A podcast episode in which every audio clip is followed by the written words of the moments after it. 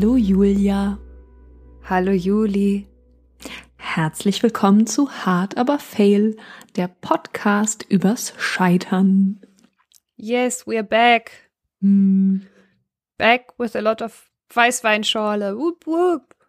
Weißweinschorle. Wuhu. Wobei ich habe wieder nur eine Wasserflasche hier, aber ich ich mach das noch. Ich trinke halt immer alleine. Es ist es ist so traurig, dass du mich immer alleine trinken lässt. Das ist so ein das, das sendet so ein ganz falsches Bild von mir nach außen, als würde ich immer alleine in meiner Wohnung sitzen. Das stimmt schon eigentlich, ja. Also, naja, also erstmal bin ich ja dabei. Also wir sind ja verbunden. Wir sehen uns ja über Zoom, das heißt, alleine bist du nicht. Und du bist nur einfach besser vorbereitet. Äh, und ich habe aber auch ja jetzt schon hm, Probleme, Sätze zu beenden. Und wenn ich dann anfange zu trinken, also dann wird's noch schlimmer. Deswegen hebe ich mir das immer für hinterher auf. Du wirst einfach nur besser. Also, ähm, na, du bist jetzt schon gut. Oh, das ist eine Sackgasse, in die darf ich mich nicht verlaufen. Ähm, na, na, na, na. na, na, na, na, na. Julia, wie geht's dir denn? ah. Ach, diese, diese komplizierten Fragen immer, die wir uns hier so stellen. Wie geht mhm. es dir? Ja. ja, ich weiß auch nicht. Es, es äh, schwankt immer so. Ich habe so äh, habe zwischendurch Anfälle von Mittelmäßigkeitsangst. Mittelmäßigkeitsangst. Ja, also ich weiß nicht, ob Menschen ihr da draußen das so kennt, aber manchmal ist es bei mir so, wenn ich, ähm, ich sag mal, so eine tendenziell eher ruhigere Zeit habe, weil ich gerade nicht probe oder spiele oder Corona ist oder so, ähm, dann finde ich das erstmal kurz cool und denkst, so, uh, Serien gucken, lesen, chillen, Katzen kuscheln, yay. Das dauert so anderthalb Tage. Und dann werde ich depressiv. Und äh, dann habe ich so, gucke ich so zurück auf mein Leben und denke immer so, alles, was ich tue, ist okay, aber es ist immer nur Mittelmaß ja, ich bin eine ganz gute Schauspielerin, aber ich bin jetzt auch nicht super erfolgreich. Ja, ich mache das und das ganz gut und ich mache das und das ganz gut und unser Podcast ist super, aber wir sind trotzdem noch nicht besser als Hotel Matze oder haben immer noch nicht so viele Zuhörer wie Fest und Flauschig. Mhm. Also ZuhörerInnen, Entschuldigung. Ähm, also diese, diese Selbstzweifel, Mittelmäßigkeitsanfälle hatte ich in der letzten Woche ähm, ganz, ganz viel. Aber Weißweinschorle. Und ähm, vielleicht ist es auch einfach, vielleicht muss man auch einfach diese Mittelmäßigkeit akzeptieren und dankbar dafür sein, dass man es überhaupt zu dieser Mittelmäßigkeit geschafft hat. Ähm, aber ja. So. Seht Striptease over. Ich würde ja sagen, ähm, Scheitern oder auch nicht scheitern ist eine Sache der Perspektive. Und auch deine Mittelmäßigkeit, sage ich jetzt mal in Anführungszeichen, ist eine, ein, eine Sache der Perspektive, die ich dir jetzt nicht so unterschreiben würde, ähm, aber die schwer ist, glaube ich, von, ähm, von außen zu, zu überwinden oder sich von außen die Vogelperspektive einzunehmen. Mhm. Wobei ich Lust, ich muss an äh, unseren Gast, den wir gleich haben werden, an Hi denken, der sich ähm, als wir vor einem halben Leben durch Hamburg gelaufen sind, ähm, mussten wir immer so über den äh, Namen der Straße, äh, wie hieß die denn noch? Durchschnitt. Durchschnitt. Ja, über den Durchschnitt. Und ich habe damals Standard getanzt und er fand das immer sehr lustig zu sagen, was ist dein Hobby? Standard. Wo wohnst du? Im Durchschnitt. ähm, das hat sich sehr eingeprägt. Ich glaube, es war Hi. Vielleicht erinnert er sich dran, wenn er diese Folge hört. Aber Dazu später. Ähm, ich habe, mir ist was passiert gestern. Okay, erzähl. Ich bin, Lenk ich bin mich gestern, ab aus, von meiner Mittelmäßigkeit. Ja, ich bin gestern äh, zum Kiosk gegangen. Äh, gestern war Sonntag, äh, der 4. Oktober. Und äh, ich wollte Chips kaufen. Mh, was man so macht, Sonntagabend. Äh, hat alles noch man nicht merkt, gereicht. Juliane isst wieder Industriezucker. Ja, weniger, aber, aber Chips sind ach, so schwer. Naja, also ich Chips geholt. Und ähm, vor dem Kiosk meiner, meines Vertrauens ähm, äh, sind so kleine. Oh, den kenne ich schon, ja. da sind so kleine Bänke äh, wo man sich hinsetzen kann. Und äh, da saß ein Mann, den ich auch schon mal gesehen habe. Und ich telefonierte in diesem Moment noch mit meiner Mutter, äh, stellte mich also ein bisschen weiter weg. Ich telefoniere ungern, wenn ich in Läden reingehe. Deswegen stand ich noch draußen, habe mit, mit ihr telefoniert. Und dann hörte ich schon so sein Gemurmel. Ähm, und irgendwann konnte ich auch verstehen, was er sagt. Und es war so, das, das, kann ja nicht sein. Das soll sich mal zur Bushaltestelle. Was soll denn dieses scheiß Gelaber? Ähm, Fotze. So. Ähm, und das habe ich mit diesem Mann schon mal erlebt, dass der, als ich aus dem Laden rausgekommen bin und er, der ganz feindselig geguckt hat und so Schimpfwörter gesagt hat. Ähm, und dieses Mal habe ich dann auch, habe ich ihn dann auch angeguckt ähm, der hat dann auch ganz feindselig zurückgeguckt und konnte den Blick aber nicht standhalten. Und, ähm, hat dann auch, als ich dann reingegangen bin, hat er halt weiter ge, ge beleidigt, so, aber halt so leise, also nicht laut, also schreit dann nicht, also ganz leise, als, aber man hört es natürlich so irgendwie. Und weil es mich beim letzten Mal auch schon so sehr erschrocken hat, habe ich dann den Kioskbesitzer gefragt und der meinte, ja, das ist der, ne, ist nicht mehr ganz bei Sinn, den, den kennen wir schon. Der Mann hinter mir meinte auch, ja, das ist jetzt, das kenne ich jetzt auch schon jeden Sonntag. Und äh, deswegen gehe ich mal davon aus, dass, also, dass ich da nicht die Einzige bin ähm, und dass der wahrscheinlich, ähm, ja, ich kenne mich nicht ganz aus. Ich tippe mal auf so eine paranoide Persönlichkeitsstörung. Ähm, aber ich finde es so krass, wie sehr mich vor allen Dingen dieses Wort, Entschuldigung, dass ich es nochmal sage, aber das F-Wort, äh, wie sehr mich so Fotze, zum Beispiel, wie sehr mich das aus der Bahn wirft, wenn ich das an mich gerichtet höre. Ich, ich wusste gar nicht mehr, welche Chips ich mag, als ich im Laden stand. Ähm, und auch, klar, so wie der ist der natürlich, ne, wenn es da eine Krankheit vorliegt, okay, aber es hat mich schon irgendwie, das schüttelt mich ganz schön. Ich weiß nicht, ob ich da ein Sensibelchen bin. Nein, überhaupt nicht. Das ist eine Form von Gewalt, die dir da passiert, das ist verbale Gewalt. Also, und ich meine, das ist so die verbale Gewalt der schlimmsten Art. Was Schlimmeres kann einem gar nicht einfallen zu sagen, eigentlich. Das In der deutschen Sprache ja, zumindest. Irgendwie, also so ein, das trifft so das Wort. Ja. Ich hatte das auch, ich bin, oh, das geht zu weit. Naja, ich bin über eine Straße gefahren. Äh, da war so ein Auto voller halbstarker junger Männer, wahrscheinlich auch alkoholisiert, in so einem schicken Mercedes-Flitzer und äh, die wollten über Rot fahren und ich bin halt mit dem Fahrrad drüber gefahren, obwohl ich, äh, weil ich grün hatte und bin mhm. dann extra langsam gefahren, weil ich war so, ey Leute, ihr habt Unrecht, ihr Arschlöcher, ihr wollt hier irgendwie nachts durch die Stadt cruisen, weil ihr euch so geil fühlt, mhm. aber ihr hättet hier gerade fast ein Mädchen umgefahren, weil ihr noch schnell über Rot fahren wolltet. Und dann bin ich halt ganz langsam gefahren und hab denen nochmal so zugewunken. Und dann haben die halt angefangen zu schreien und mich auch das F-Wort genannt und sind richtig ausgerastet. Und das hat, es war ja eine Entscheidung von mir zu sagen, also vielleicht auch nicht reflektiert, aber es war eine Entscheidung von mir zu sagen, ich provoziere die jetzt, weil ich halt mhm. wütend war, dass die sich so viel Platz nehmen und denken, sie, dass die da kommen jetzt mit dieser Scheiße durch, obwohl wir total im Recht waren.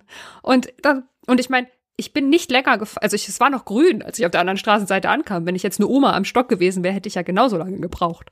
Ähm, aber ja. die waren so aggressiv dann, weil ich halt denen gezeigt habe, haha, ihr könnt mir gar nichts. Ähm, dass ich kurzzeitig auch Angst hatte, dass sie aussteigen und die haben mich halt auch aufs Wüsteste geschimpft. Und ich war bestimmt zwei oh. Tage zittrig.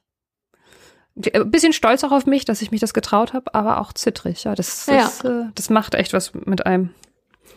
Also für alle äh, Menschen, die Frauen hassen da draußen, wenn ihr uns richtig wehtun wollt, dann könnt ihr dieses Wort sagen.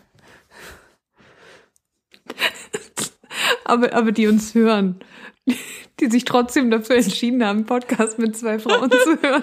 Ja, stimmt, du hast Diese recht. Die werden jetzt wahrscheinlich schon länger ausgeschaltet haben. Ausgeschaltet haben, ja. ja, aber ich weiß, ich habe dann auch überlegt, was, was ist dann sinnvoll, konfrontiere ich diesen Mann, aber ich glaube, das macht in dem Fall gar keinen Sinn, wenn da tatsächlich eine, eine, ähm, eine psychische Krankheit vorliegt. Ähm, das ist was anderes, ja. Äh, ist es, glaube ich, ich glaube, es ist jeder, der da reingeht, kriegt einmal von ihm ähm, diesen, diesen Schwall ab. Ähm, heißt für, also es ist schon irgendwie komisch. Also ich bin auch noch nicht so ganz sicher, wie ich damit umgehen soll. Ähm, vielleicht einfach, vielleicht ist Sonntag nicht der Tag. Oder ich setz Kopfhörer auf oder so. Ich, mal gucken. Oder ja, ich sch ja. schick wen anders. Eine andere Lösung finde ich jetzt auch gerade nicht tatsächlich, mhm. weil die Person kann vielleicht nicht so viel dafür, weil da eine Krankheit vorliegt. Du kannst aber auch nichts dafür, dass es dir weh tut. Also entweder Kopfhörer oder jemand anderes hinschicken, ja. Ja. ja. Gut. Aber wir haben auch, es gibt auch schöne Dinge in dieser Welt. Und zwar, dass man mit so, solchen wundervollen Menschen wie Hee Kim reden darf, der heute unser Gast ist. Ja, Hee ist Yogalehrer, äh, der, einer der besten, den Deutschland so äh, hervorgebracht hat. Und ähm, wir sind ganz gespannt, mit ihm zu sprechen. Viel Spaß!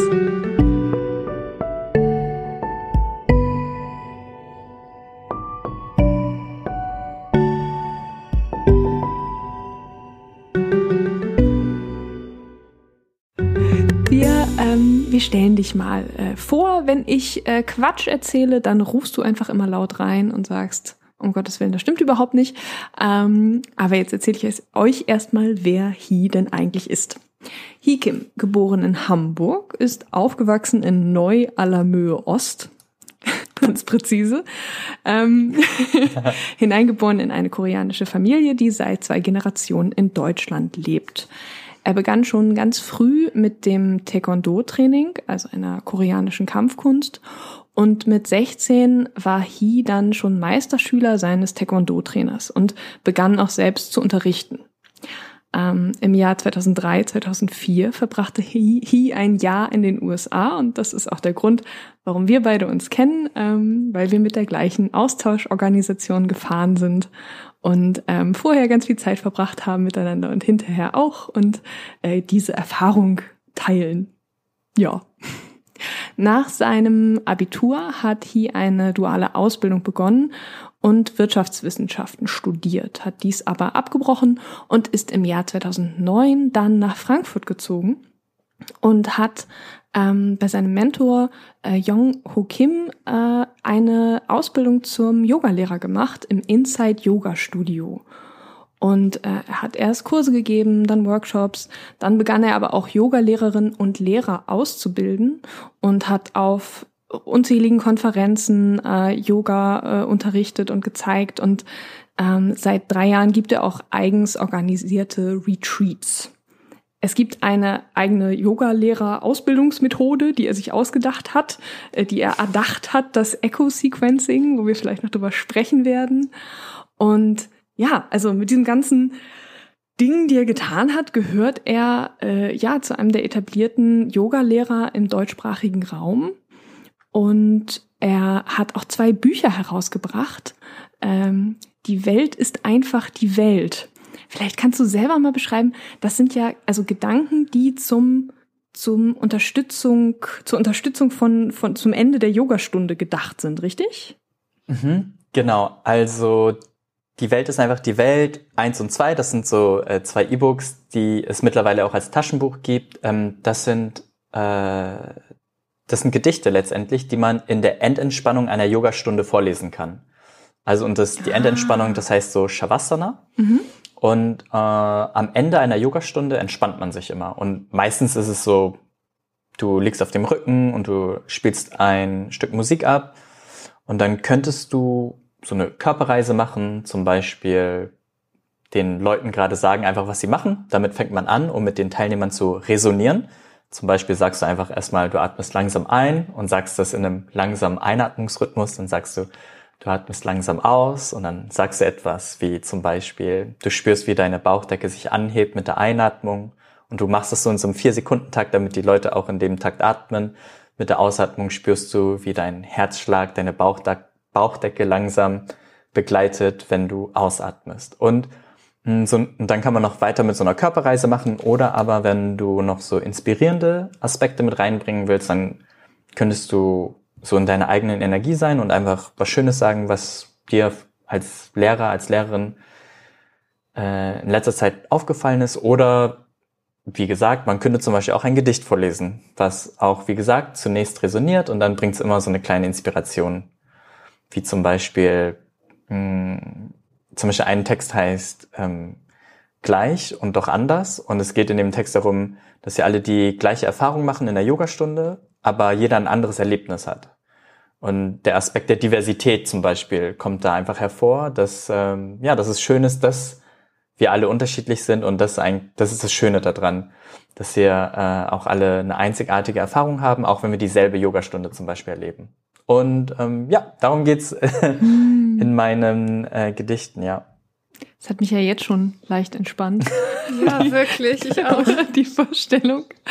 Ähm, ja, wie geht's denn dir jetzt gerade? Ich meine, also Corona äh, ist ja mhm. eine schwierige Angelegenheit. Beim Yoga äh, schwitzen ja normalerweise viele Menschen nebeneinander und atmen im besten Falle tief ein und aus. Äh, wie funktioniert das gerade bei dir? Wie ist es dir ergangen?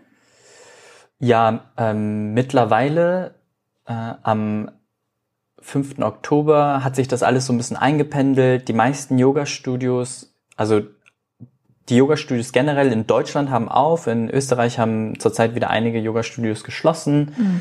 Das hat alles mit viel Abstand und Hygieneregelungen ähm, gerade zu tun, so wie man sich das vorstellt. Und so, wenn ich das jetzt kurz abreißen müsste, dann ähm, war im März war ist die Welt zusammengebrochen. Im April gab es eine Online-Yoga-Euphorie und ähm, jeder hat praktisch einen kompletten äh, hat ich, ich glaube, die meisten, die so halbwegs das mit dem Online-Yoga hingekriegt haben, haben fast keinen Verdienstausfall gehabt. Und dann, als es dann wärmer wurde, kam dann wieder so eine Art, natürlich Online-Yoga-Sommerloch. Äh, und dann äh, hat jeder sich um ja, äh, Anträge gekümmert, Soforthilfe, Grundsicherung und so weiter und so fort. Ja, und ja, ich glaube, jeder, jeder hat so seine, seine Nische gefunden. Viele Yogalehrer machen das natürlich auch nebenberuflich und so hauptberufliche Yogalehrer wie ich können sogar die Chance haben, teilweise Yoga-Retreats ähm, durchzuführen zum Beispiel, weil zum Beispiel keiner interkontinentale, interkontinentalen Urlaub macht. Ja, das heißt, angenommen, du hast jetzt irgendwie so ein Yoga-Retreat an der Ostsee oder Nordsee, dann haben einige durchaus dann wiederum Glück gehabt, Glück im Unglück gehabt. Also das pendelt sich einfach ein, aber für uns alle, ich glaube, alle wissen, dass ähm, sich diese auf Englisch würde man ja sagen, die Wirtschaft hat richtig getankt, ne? Also die mhm. hat richtig jetzt ähm, was abbekommen und das, äh, das führt sich bis in die Yoga-Industrie dann weiter. Ne? Nicht jeder kann sich jetzt jedes Retreat leisten. Ich habe auch meine Preise für meine Retreats massiv gesenkt, einfach um zum einen einfach so aus rein, reiner wirtschaftlicher Aspekt und zum anderen aber auch um allen einfach so ein äh, Yoga-Retreat noch zu ermöglichen, ne, die gerade in Kurzarbeit sind, ja. Pah, ja. Bist du ja. jetzt, aber bist du schon wieder live mit Menschen am Unterrichten? Ja, das sind wir, das sind wir sozusagen alle. Also seit ah, okay, ähm, schon seit Mitte Mai spätestens äh, haben die meisten wieder live unterrichtet. Mhm. Einige machen das jetzt gerade die ganz kleinen Studios, die so zwölf Leute, die Platz haben für zwölf Leute. So einfach kleine Yoga-Studios, die vom Ding her gut funktionieren mit so einem Raum, der 40 Quadratmeter groß ist. Die haben teilweise drei Leute in ihren Kursen und lassen aber ständig parallel Online-Kurse laufen. Also die machen ah, okay. dann praktisch so eine mhm. Zoom-Live-Session, wo, mhm. wo Live-Teilnehmer sind und wenn gerade jemand irgendwie mitmachen will, äh, spontan, dann macht er das von zu Hause aus. Das gibt's auch. Ähm, ja, aber die Menschen sehen sich schon nach ähm, dieser ganz speziellen Form, ne? weil du, das ist eine introspektive Arbeit, ne? Yoga, wenn du Yoga heutzutage machst, dann du bist für dich und gleichzeitig bist, bist du in einer Gruppe. Also so perfekt für die Introvertierten, die doch so ein bisschen äh, soziales Herdentier sein wollen. Ja, und das ist. Ähm, that's me. das ist halt, ja, genau. Genau, Julia that's fühlt you. sich angesprochen. genau, und das ist halt äh, schade, ne, für viele, die, die äh, selbst einer Risikogruppe angehören oder, oder äh, ganz natürlich auch begründet Angst haben. Das ist natürlich schade dann, ne? aber so ist es halt zurzeit. Jetzt spulen wir mal so ein bisschen zurück in deinem, in deinem Lebenslauf. Und ich habe mich gefragt, ob du dich schon früh mit dem Konzept des Scheitern beschäftigen musstest, weil du ja äh, als Kind und als Jugendlicher äh, krass intensiv äh, Taekwondo gemacht hast. Das heißt ja, also in der Kampfsportart, bei der muss ja auch eigentlich einer verlieren, oder? Uh, total interessante Frage Äh, wenn man das genau aus der Perspektive sieht, dann ja. Also theoretisch ist beim Kampfsport, wenn man gegeneinander kämpft, gibt es einen Gewinner und einen Verlierer. Und äh, ich glaube, aber generell beim Kampfsport ist es so, dass es wird selten gegen, also es wird selten gekämpft per se. Also auch wenn du zum Boxtraining gehst, dann kämpft man ja nicht ständig gegeneinander, sondern man macht ganz oft so, so einfach so Sparring oder man haut gegen so einen Sandsack. Und beim Taekwondo ist es genauso. Also es gibt auch viele Formläufer zum Beispiel im Taekwondo, die wollen wie Eiskunstläufer praktisch eine Choreografie ablaufen und kriegen dann eine, eine so eine A-Note, ne? so wie 8,8 Punkte, 8,4 Punkte. Äh, das gibt's auch beim Taekwondo. Hm, die, genau das, was du jetzt angesprochen hast mit diesem Kämpfen, das, was das bei mir gebracht hat und ich glaube auch bei allen Kampfsportlern ist, dass diese mh, hm, Selbst- und, Fremd und Fremdwahrnehmung total, ähm, also die Diskrepanz wird dann abgebaut. Ne? Du weißt genau, wie stark du bist, du weißt genau, wie schwach du bist. Das gibt's beim Kämpfen. Du weißt genau, wer, wer stärker ist, einfach allein schon durch Beinlänge und Gewichtsklasse. Mhm. Und ähm, wer schwächer ist, weil er viel jünger auch zum Beispiel ist oder, oder präpubertär, wenn du 15 bist und die sind halt so 13 oder so, ne? Dann, dann kannst du sie sozusagen in Anführungszeichen einmal wegschnallen, so, ne? Und ähm, das ist halt total, das ist ein wichtiger Prozess, den, den wir alle als Menschen durchlaufen sollten, ne? Dass wir uns nicht ständig überschätzen oder ständig unterschätzen. Also, dass wir genau wissen, also ich weiß durch meinen, durch meinen Kampfsport, wie sozusagen mein Selbstwirksamkeitsgrad ist, um so hobbypsychologisch mal zu sprechen, ja. Genau. Äh, aber was dieses Scheitern an sich angeht, äh, ich komme tatsächlich ja aus einer, ich bin nicht zum Scheitern verurteilt, aber ich bin ein nicht akademisches zweite Immigrationskind gewesen. Ja. Also Kind bin ich bestimmt immer noch, aber und da ist es so, dass du praktisch, also ich weiß noch genau, beim das, das erste Bewerbungsgespräch, das ich hatte, das war so das zweite Mal oder so, wo ich einen Anzug in meinem Leben getragen habe. Und da habe ich mich natürlich total unwohl gefühlt äh, und das haben andere halt nicht unbedingt. Ne? Ich, es gibt keine, also es gibt der einzige soziale Kreis, den ich hatte, war Schule, Eltern und dann theoretisch diese koreanische Kirche, weil Koreaner sind in so koreanischen Kirchen, Communities äh, verbunden und aber das, ich hatte keinen Zugang zu den ganzen, weder zu den Jugendlichen noch zu den, zu den Erwachsenen. Und deswegen war ich da schon sehr auf mich allein gestellt und äh, ja, Scheitern, Fehler sind ein präsenter Bestandteil bis heute in meinem, äh, in meinem Leben. Ja, nicht nur Berufsleben, äh, generell einfach, ja. Jetzt ähm, hast du nach dem, ähm, nach dem Abitur, also was dich ja, ähm, äh, ne, was du ja gerade gesagt hast, geprägt hast, es gab diese verschiedenen Kreise, in denen du dich bewegt hast. Ähm, und dann hast du nach dem Abi ein duales Studium begonnen. Ähm, Wirtschaftswissenschaften, das habe ich schon gesagt, plus mhm. eine Ausbildung bei einem Industrieversicherer. Genau, bei einem Industrieversicherungsmakler. Ah ja, ein Makler. Das mhm, Wort genau. fehlte mir noch. Wie kam das denn zu dieser Entscheidung? Also ich denke, es gibt so ganz konkrete, manchmal hat man das auch im Englisch-LK, es gibt ja so ganz konkrete zweite Generation Immigranten, also kulturelle Probleme. Und das bei den Koreanern ist, dass bei uns in unserer Kultur ist zum einen Bildung total wichtig und zum Zweiten machen aber nicht alle, schaffen es nicht alle Abitur zu machen, weil wir halt einfach Immigranten sind und die ganzen Koreaner, koreanischen Eltern haben auch zu, ja, ein, keinen akademischen Hintergrund, weil das, das sind die Elterngeneration, äh, meine Elterngeneration sind die, die ähm, nichts zu verlieren hatten. Und die sind dann nach Deutschland gegangen als, ähm, ja, als Gastarbeiter, würde man sagen. Ne? So früher, mhm. jetzt gibt's auch ja ne, Türken in vierter Generation hier in Deutschland und die Koreaner, also ich bin jetzt mit äh, meinen 34 jetzt zweite Generation Koreaner und damals hatten, hatten wir dann alle den Druck von unseren Eltern, irgendwie was, ne, so dieses typische, ne, dieses Arzt zu werden, Flugzeugpilot, Ingenieur, bei Airbus arbeiten, wenn man in Hamburg lebt, Anwalt. Lufthansa-Pilot sein, genau. Äh, so diesen Druck hatte man und gleichzeitig hat, hat man es total schwer in der Schule gehabt, ne, während wohl Bildung total wichtig ist. Und deswegen ist bei uns so dieser Drang da von unseren Eltern, Ähm, und, und wir übernehmen das halt, ne, weil wir es ja nicht anders kennen, äh, als wir müssen jetzt irgendwie hier die Überflieger werden.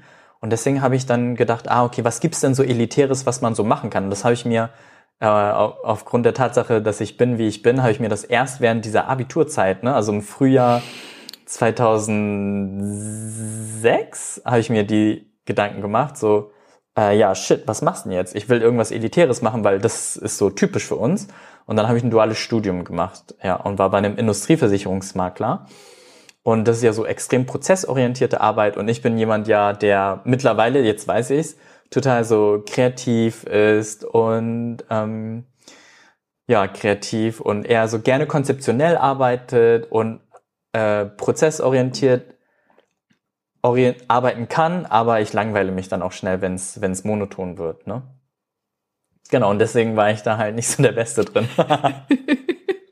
ich war nicht gut da drin, äh, Schadenfälle zu 100% mit einer 100% korrekten Bearbeitungs- äh, Rate zu bearbeiten. Ja. Das hört sich echt nach einem extrem anstrengenden Spannungsfeld an, in dem du da warst. Also diese hohen Erwartungen, die du da auch für dich selbst angelegt hattest und auch äh, von deiner Familie kam und dann dieses, dieses einfach andere Startniveau, von dem du ja einfach loslegen musstest. Ähm, das ist ja super anstrengend gewesen bestimmt. Und dann hast du ja auch gesagt, das lag dir nicht so. Was hat das denn mit dir gemacht? Wie hast du dich dann dabei gefühlt, als das dann so mittelmäßig anlief? Mm, also toi toi toi gab es bei mir nicht diesen, also hoffen, also ne, Hindsight 2020, ne? Also im Zurückblicken weiß man es immer besser, aber ich würde sagen, dass ich äh, nicht so eine extrem starke Ignoranz hatte. Also ich bin dann auch, äh, ne, das kann ich jetzt, das sage ich jetzt auch hier so gern, ich bin in einer Drittprüfung durchgerasselt, äh, äh, Kosten, Kosten- und Leistungsrechnung. und ich habe halt, das habe ich Juliane schon erzählt, äh, ich habe halt viel, während in der ganzen Zeit hat sich mein soziales Setting nicht geändert. Also ich habe weiter Taekwondo äh, trainiert.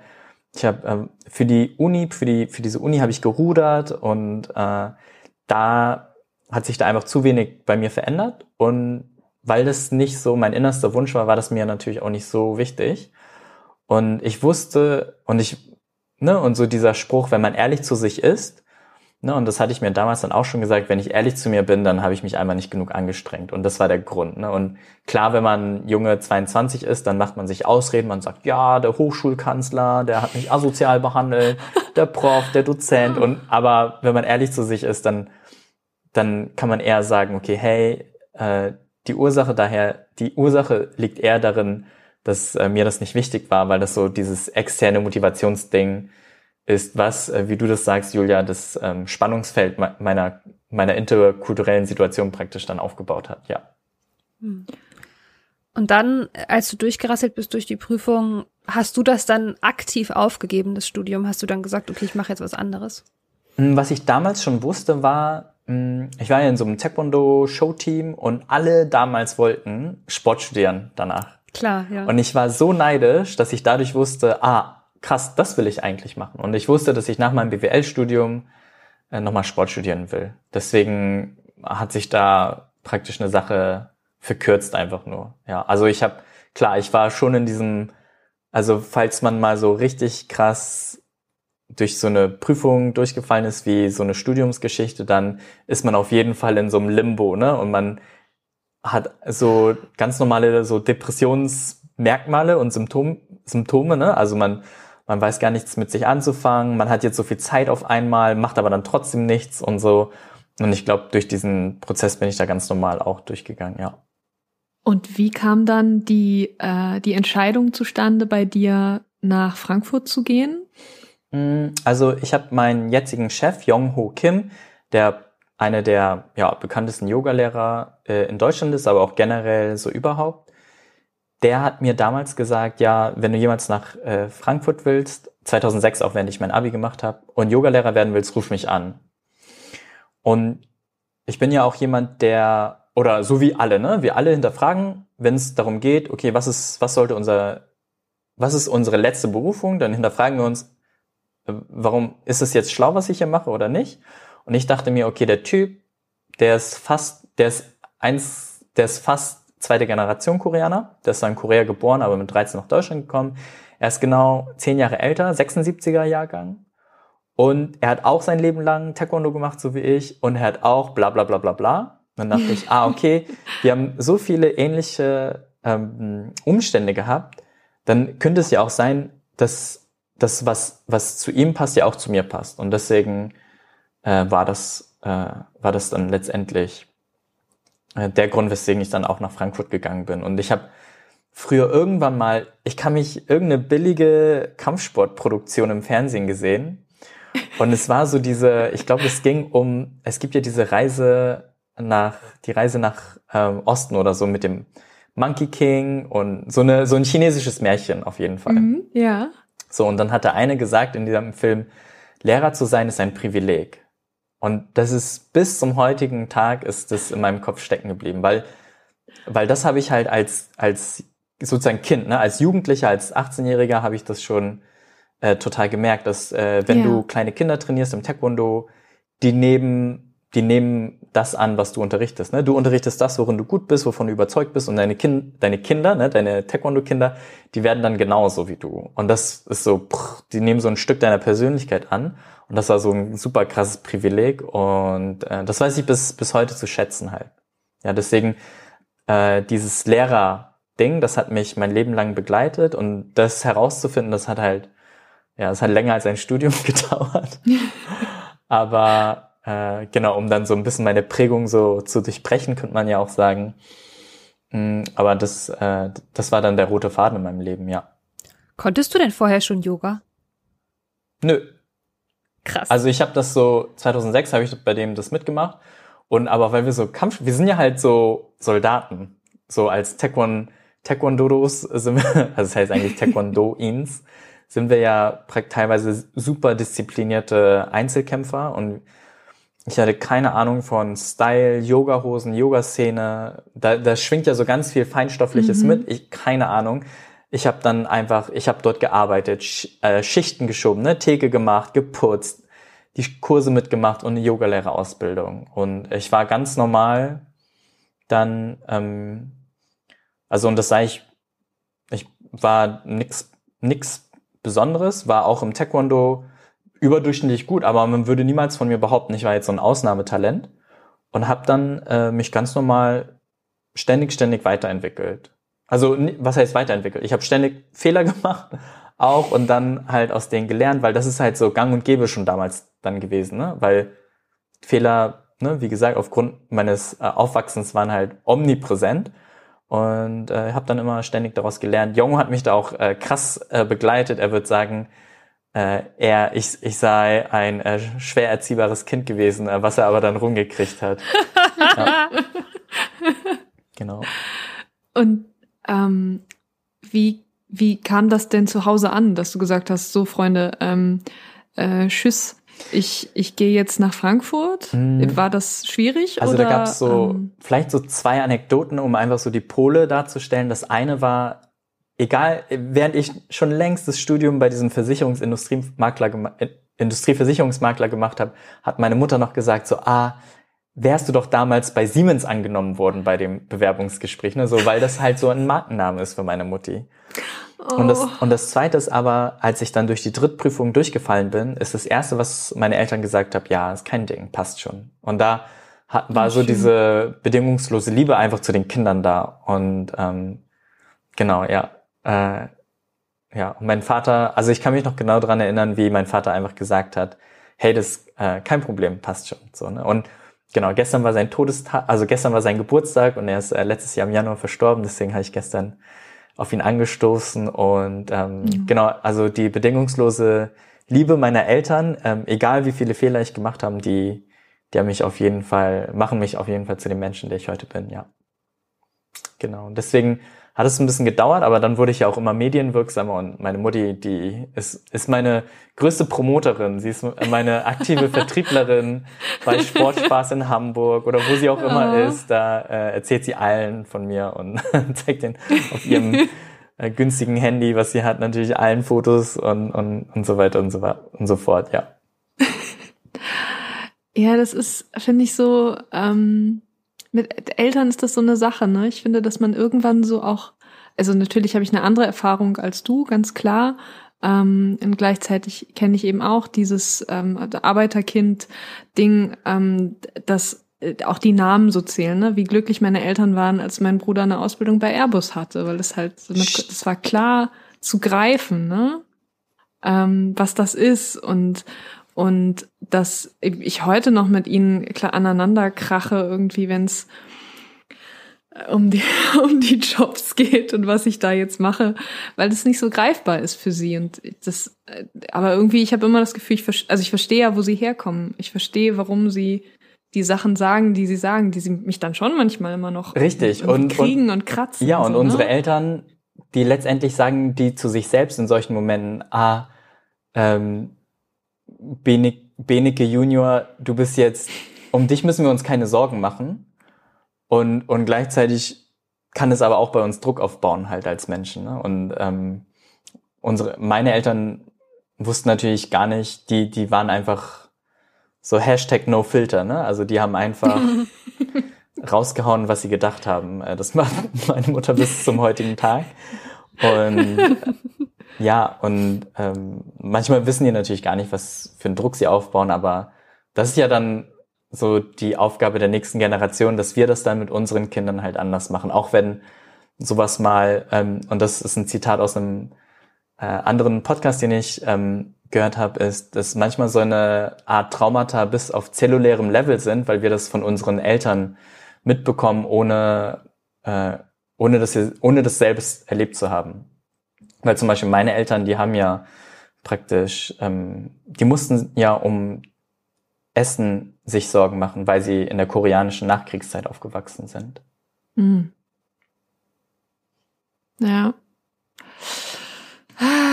Ähm, ist jetzt mal eine Schweineüberleitung hier. Ähm, wie hast du denn dann in Frankfurt gemerkt, also du hast gearbeitet im Yoga-Studio, ähm, mhm. du hast die Ausbildung gemacht. Gab es so einen Klickmoment, wo du dann gemerkt hast, ja krass, das ist genau das Richtige, hier bin ich genau richtig? Oder kam das so, war das eine, eine fließende, eine fließende Entwicklung? Mm, nee, ab diesem Zeit, also es gab eine ganz starke Diskrepanz zwischen dem, wie ich, wie meine Qualität als Yogalehrer war und dem, was meine Zielsetzung war. Also ich habe von vornherein, also ab dem Zeitpunkt, wo ich gesagt habe, ja, okay, ich werde jetzt Yogalehrer, das war für mich fest. Also ich habe daran auch nicht gezweifelt. Aber meine, meine Qualität, die Qualität meiner Yogastunden war ganz normal, wie bei allen anderen auch, äh, mittelmäßig und äh, hat so, also die, die war bestimmt in Ordnung für die Erfahrung, die ich hatte. Und, äh, und das sage ich auch heut, heute allen, die eine Ausbildung machen, das, das hat einfach eine Progression. Nach so und so viel Yogastunden bist du einfach so und so gut. Und deswegen muss man sich über, über Fehler auch nicht so viele ähm, Sorgen machen, weil Du kannst einfach, weil das so eine Progression hast, hat, braucht, braucht man sich da auch gar keine Sorgen machen. Und ganz oft leidet man in solchen Situationen, wenn man zum Beispiel, keine Ahnung, eine, ein Handwerk lernt, ne? sei es Schauspielerin oder Yogalehrer und, und man weiß, man, also tief in drin weiß man, man wird ständig besser, aber man macht sich halt verrückt, weil man perfekt sein will.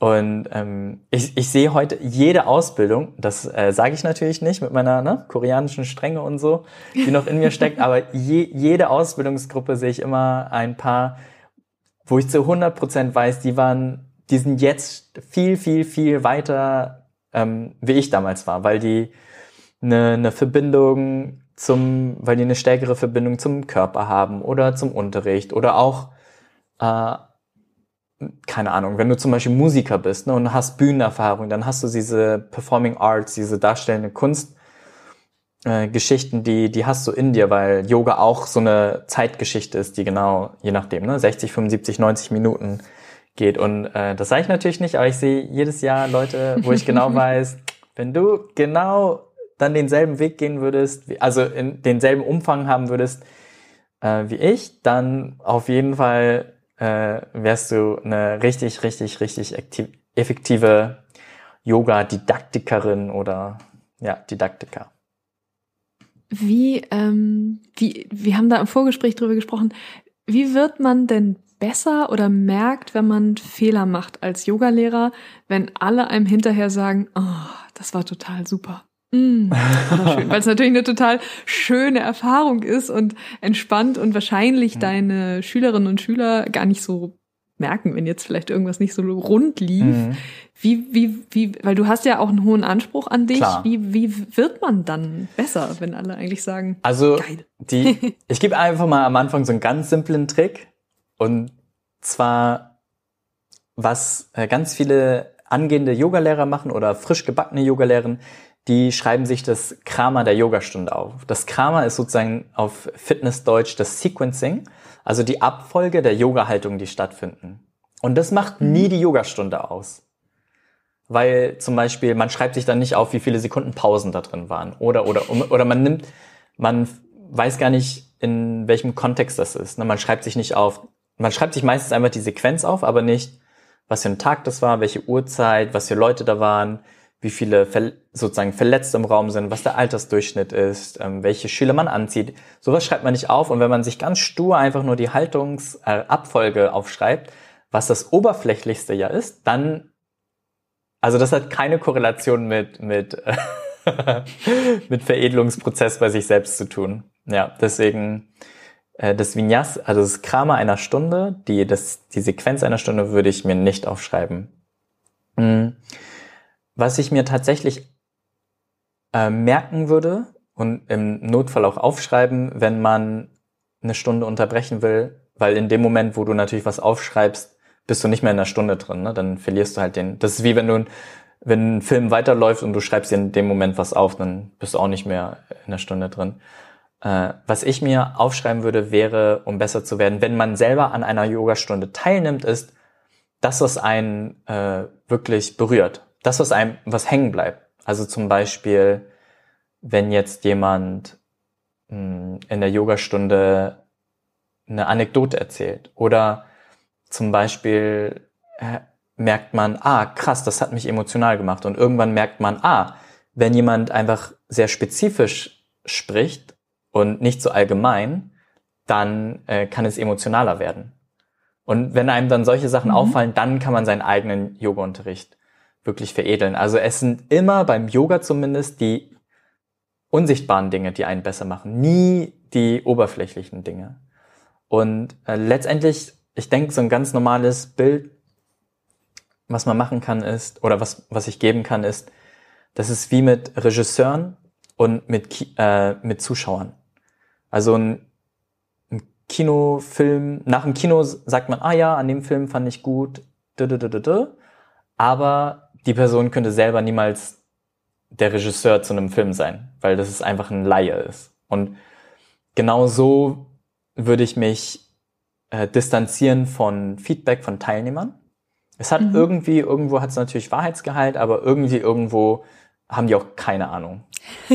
ne? Und, und das ist, und dementsprechend gehe ich bei meinem, in meinem eigenen Reflexionsprozess, gehe ich überhaupt nicht, also gehe ich seltenst nach Feedback von, von Teilnehmern, sondern äh, ich gehe einfach so in, ich schaue, dass ich so wenig äh, sozusagen biased bin, ja, voreingenommen zu meinem eigenen Unterricht und, und reflektiere dann so gut es geht. Ne? Und dann stelle ich mir die Frage, ah, habe ich zu lange am Anfang, hatte ich einen zu langen Dharma-Talk am Anfang? Das ist, wenn man am Anfang so, ne, hey, setzt euch mal alle hin, kommt mal nach vorne und war der Dharma-Talk, war, war habe ich zu sehr abgeschweift? Schweife ich jetzt zu sehr ab? Man weiß es nicht.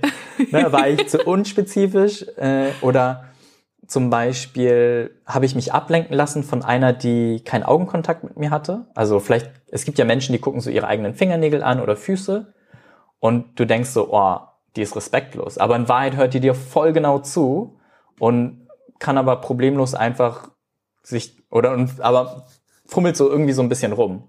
Und man selbst denkt man so, oh, ich bin empört, ne? Und dann, und dann muss man sich danach sagen, ah, äh, diese empörende Energie, die du hattest, das hat dich Anstrengung gekostet, das hat dich Energie gekostet. Nächstes Mal, mhm. ne, du hast herausgefunden, die hat alles zu 100% verstanden, was du am Anfang gesagt hast.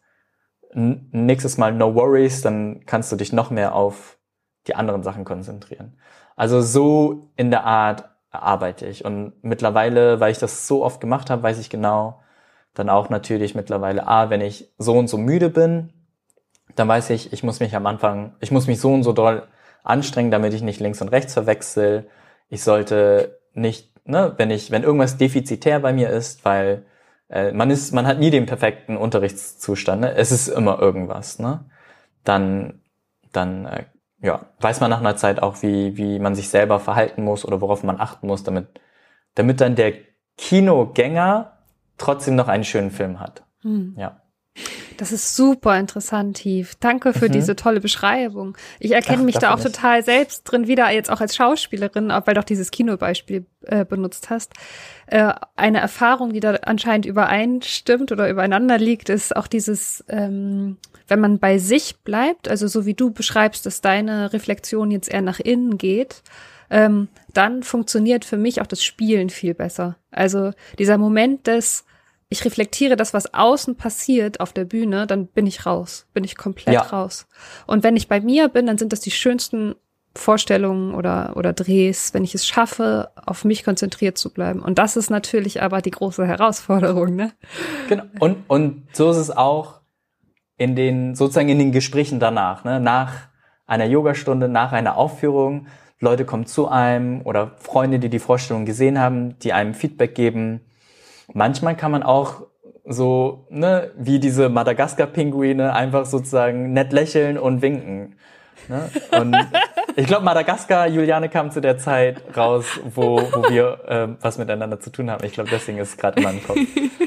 No. Super. Oh, ich liebe dieses Bild. Das werde ich jetzt immer im Kopf haben, wenn irgendjemand ja, weil, mir Feedback ne, gibt ich, ungefragt. Ihr, ihr beide wisst sicher zu 100% genau, die Leute geben euch Feedback und und man kann, das Einzige, was man sagen kann, ist, mhm, okay, ja, danke. Und, und du weißt aber, in Wahrheit hat es mit was ganz anderem zu tun, aber das, es würde eine Stunde dauern, dich zu erklären und die hätten, und die hätten dann das Gefühl, du würdest dich über die stellen und so weiter und so fort. Im Vorgespräch äh, hast du mich tatsächlich auf die Idee gebracht, ähm, eine Frage zu stellen, die also die man jetzt eigentlich immer einbauen könnte, aber jetzt bist du sozusagen der Erste, der sie der sie hört. äh, was bedeutet denn heute Scheitern für dich? Scheitern heißt für mich, dass ich nicht bereit war oder ja, war eigentlich. Ne? Wenn, ich, wenn ich gescheitert bin, dann heißt das, dass ich äh, nicht genug vorbereitet war. Und ähm, mein äh, Mentor und Lehrer, ne, Jong-Ho Kim, der, äh, der hat mir gesagt, okay, Hi, sei kein Klinkenputzer, und ich durfte mich nirgends, ich wurde nirgendwo fragen, hey, darf ich da einen Workshop geben oder so, sondern er hat mich immer weiterempfohlen, wenn er das Gefühl hatte, ich sei bereit dafür. Und bei ihm ist es dann halt so, weil ihm Dinge wie Reputation wichtig sind. Ich war immer, nicht immer, aber ich war bei den meisten Veranstaltungen äh, mehr als vorbereitet. Und dann gibt es natürlich auch, damals gab es Konferenzen, die er veranstaltet hat, ähm, oder teilweise immer noch veranstaltet, wo ich, wo ich aus so rein geschäftlicher Perspektive längst hätte unterrichten müssen. Weil ich bin günstig, ne? ich komme aus Deutschland, nicht aus dem Ausland. Er könnte mir ein Lehrhonorar zahlen. Äh, ich genieße die Plattform und das hat er aber jahrelang nicht gemacht, weil er gesagt hat, okay, hey, du bist noch nicht bereit. Und ähm, dementsprechend ähm, gibt's einfach eine Schwelle. Also wenn du, wenn du mehr als zu 100% vorbereitet bist, dann, dann cruist du durch die Yogastunde oder durch die Vorstellung im, im, im Schauspielkontext. Und wenn du aber zu 90% vorbereitet bist, dann hast du zu 10% Stress. Und ab einer gewissen Vorbereitungszeit, ne, ab wenn du zu 60% Erfahrung hast zu dem, was du jetzt hier eigentlich abliefern solltest, dann irgendwann, ähm, genau, und irgendwann ähm, hast du denn die Konsequenzen dann auch? Und die Konsequenz für mich als Yogalehrer heißt, der zweite Workshop ist leer. Also beim allerersten Workshop, wenn ich irgendwo eingeladen werde, dann ist es so, oh, Hikim aus Frankfurt kommt. Dann der erste Workshop, das hat nur was mit Marketing zu tun und mit, äh, was die Leute sich vorstellen, wenn sie mein Instagram-Account oder so sich an, reinziehen. Oder irgendein YouTube-Video. Und wenn ich gescheitert bin, dann wird der zweite Workshop, und das heißt so gut wie immer ein Jahr später, ist dann äh, leer. dann bin ich im ersten Jahr gescheitert. Ja. Und deswegen darf man sich, egal, egal was abgeht, äh, beim ersten Mal darf man, äh, darf man da sich auch nichts einbilden. Ne? Wenn die, ne, if the crowd goes wild, dann äh, heißt es nicht unbedingt, dass du hier der geile Yogalehrer bist, sondern das weißt du erst beim, immer beim zweiten Mal. Ja, deswegen darf man sich da nichts, das ist ja eh super persönlich, ne, wenn man Yogalehrer ist, bezieht man man ist als Mensch eine Marke und man bezieht eh alles auf sich. Deswegen muss man da immer so viel Abstand, äh, wie es geht, zu haben. Ja, zum Thema ähm, ja volle oder leere Workshops auch, ja. Ja, ja, ich glaube, das ist ähm, das ist ein ist ein schönes ein schönes äh, Schlussfazit, äh, sage ich mal. Ähm, Lieber Hi, vielen lieben Dank für deine, deine Weisheiten, Wirklich? die du hier mit uns geteilt hast. Vielen, vielen Dank. Hast du, hast du an dieser Stelle noch etwas, was du mit uns teilen möchtest, was du äh, der Welt noch erzählen möchtest, mm, ähm, also, was du hier platzieren willst? Ja, falls ihr Lust habt auf Yoga, dann äh, könnt ihr mal gerne schauen, was ich gerade so treibe. Ich bin generell jemand, der, ich sag immer, ähm, Yin-energetisch unterrichtet oder weiblich-energetisch. Also ich gehe immer auf meine Teilnehmer ein und bin jetzt nicht so jemand, der sagt, okay, äh, was nicht passt, wird passend gemacht. Du musst jetzt hier das machen, was ich unterrichte, äh, sonst knallt's oder so, ne? sonst äh, kannst du den Raum verlassen. So einer bin ich nicht. Also falls du noch keinen starken Zugang zu Yoga hast, äh, komm gerne vorbei. Ich bin äh, in fast jedem, in, also in fast jeder Region Deutschlands äh, oder im deutschsprachigen Bereich Europas äh, vertreten, mache auch so Yoga-Retreats, äh, jetzt eins im Januar, äh, da, das ist auch immer für alle, also auch für blutige Anfänger. Und äh, generell, mir ist es einfach, ich fände es schön, wenn Leute so einen Zugang zu Yoga haben. Und äh, ich glaube, ein Tipp, den ich geben kann, ist, Yoga ist extrem lehrerabhängig und die Qualität ist auch, es gibt wahnsinnige Qualitätsunterschiede. Deswegen, falls deine allererste Yogastunde äh, eher ein Fail war, mhm. dann würde ich, ich würde mindestens drei Yoga-Lehrer ausprobieren.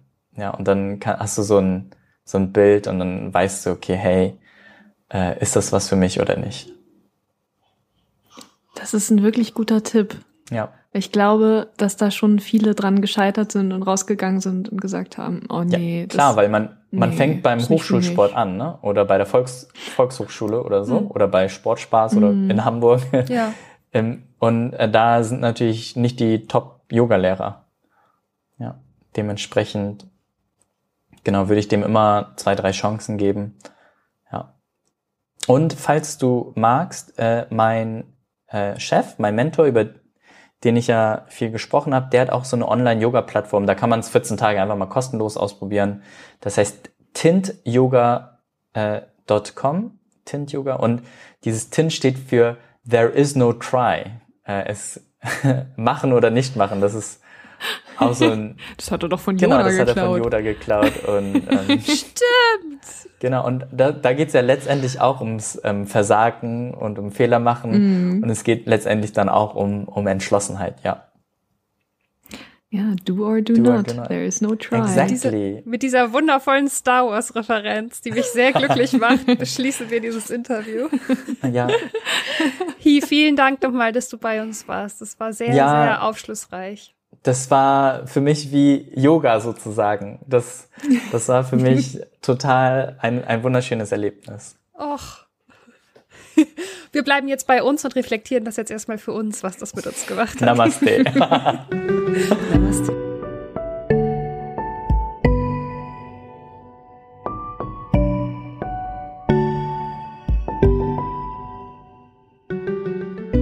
Uiuiui. Ich finde es immer wieder so cool zu sehen oder zu hören eher, dass zwischen ganz verschiedenen Disziplinen solche Gemeinsamkeiten bestehen. Also wie hier jetzt gerade erzählt hat, wie seine Reflexion funktioniert ja. und ähm, dieses bei sich bleiben und ähm, dass es so übertragbar ist, ne? Das, ja. Du hast das eben irgendwie ganz, ganz schlau auch nochmal gesagt, dass es vielleicht einfach nur bestimmte ähm, also dass sich die Disziplinen einfach gar nicht so unter, unterscheiden, sondern dass es einfach bestimmte Dinge gibt, die immer anwendbar sind. Ähm, ja, genau. Über auch Menschen, mit denen wir gesprochen haben, von, also wenn wir jetzt nur in dieser Staffel bleiben, von Miri bis Doro, jetzt letzte Folge, es gibt da irgendwie so einen gemeinsamen Nenner von in sich hineinhorchen und bei sich bleiben, was sich so durchzieht, was irgendwie gut funktioniert im Leben, glaube ich. Große da, und das ist aber, glaube ich, das die, die Challenge aber auch so, ne? In mhm. dieser lauten Welt, finde ich, in der ja nicht nur meine Stimme und die von den guten Menschen existiert, sondern einfach so viel Lärm um dich herum ist, wie du zu sein hast, aber auch was deine Optionen sind und deine Nicht-Optionen und es ist einfach, also die, die Welt hat ja einfach äh, für die meisten Dinge keine einfache Antwort mehr. Ähm, keine Ahnung, ob es das jemals so war, aber das ist, es gibt für nichts eine einfache Antwort und auch für dich in deinem Privat, in deinem, in deiner kleinen Privatwelt irgendwie auch nicht. Ähm, meine Antwort heißt Weißweinschorle. Das ist meine einfache Antwort. ja, ja, ist eine, ist eine solide Antwort. Du hast Problem recht. solved. Ja, gut. Dann können, beenden wir hiermit den Podcast für immer. Wir haben es geklärt. Alle Probleme gelöst, Leute. Ohne Scheiß, ich sag das auch immer meiner Oma. Dass sie mehr trinken soll? Ja, ich, ich rede mit ihr so einmal die Woche, versuche ich das mindestens zu schaffen und meine Oma ist auch so ein sehr sensibler Mensch und ähm, ihr geht's eigentlich noch ganz gut für ihr Alter, aber natürlich hat sie mit denselben Men Dingen zu kämpfen wie andere Menschen im Alter, Einsamkeit und halt das Älterwerden und Schmerzen und was weiß ich. Und ich sag immer zu ihr, Omi, weißt du, jetzt ist doch auch egal. Jetzt kannst du doch so viel so essen, was du geil findest und trinken, was du geil findest, wie du willst. Wenn ich in deinem Alter wäre, ich würde mittags schon anfangen, Rotwein zu trinken. Ist doch lustig. Und sie, ja, du hast ja recht, Kind. Ich hoffe, dass sie irgendwann nochmal damit anfängt. Ja, ich, äh, ich hatte eine Großtante, die, die, die Schwester meiner Oma sozusagen, äh, Tante Hilde. Und Tante Hilde hat in ihren letzten Jahrzehnten äh, einfach jeden Tag einen Grog getrunken. Das ist äh, meines Wissens nach Wasser, ja. heißer Rum und Zucker. Und dann gab es immer so die so ja. Sorge in der Familie, ob die, ob da vielleicht, ob es eine Alkoholkrankheit gibt. Und ich dachte immer, ey, lass die Frau doch die ist irgendwie äh, erst Ende 70 Ein und dann Krog, war sie am Ende bitte. Ende 80. Er ist doch, also wenn, wenn Suff, dann doch dann. Also irgendwie. Äh, mit diesen, mit diesen weisen Worten, Kinder, verlassen, gehen wir heute von euch. Ähm, macht euch schön einen Grog oder irgendein anderes entspannendes Getränk oder Mittel eurer Wahl. Nehmt das zu euch. Und ähm, es kann ja auch ein Tee sein. Eine heiße Schokolade. Oder Gras oder I don't care. So.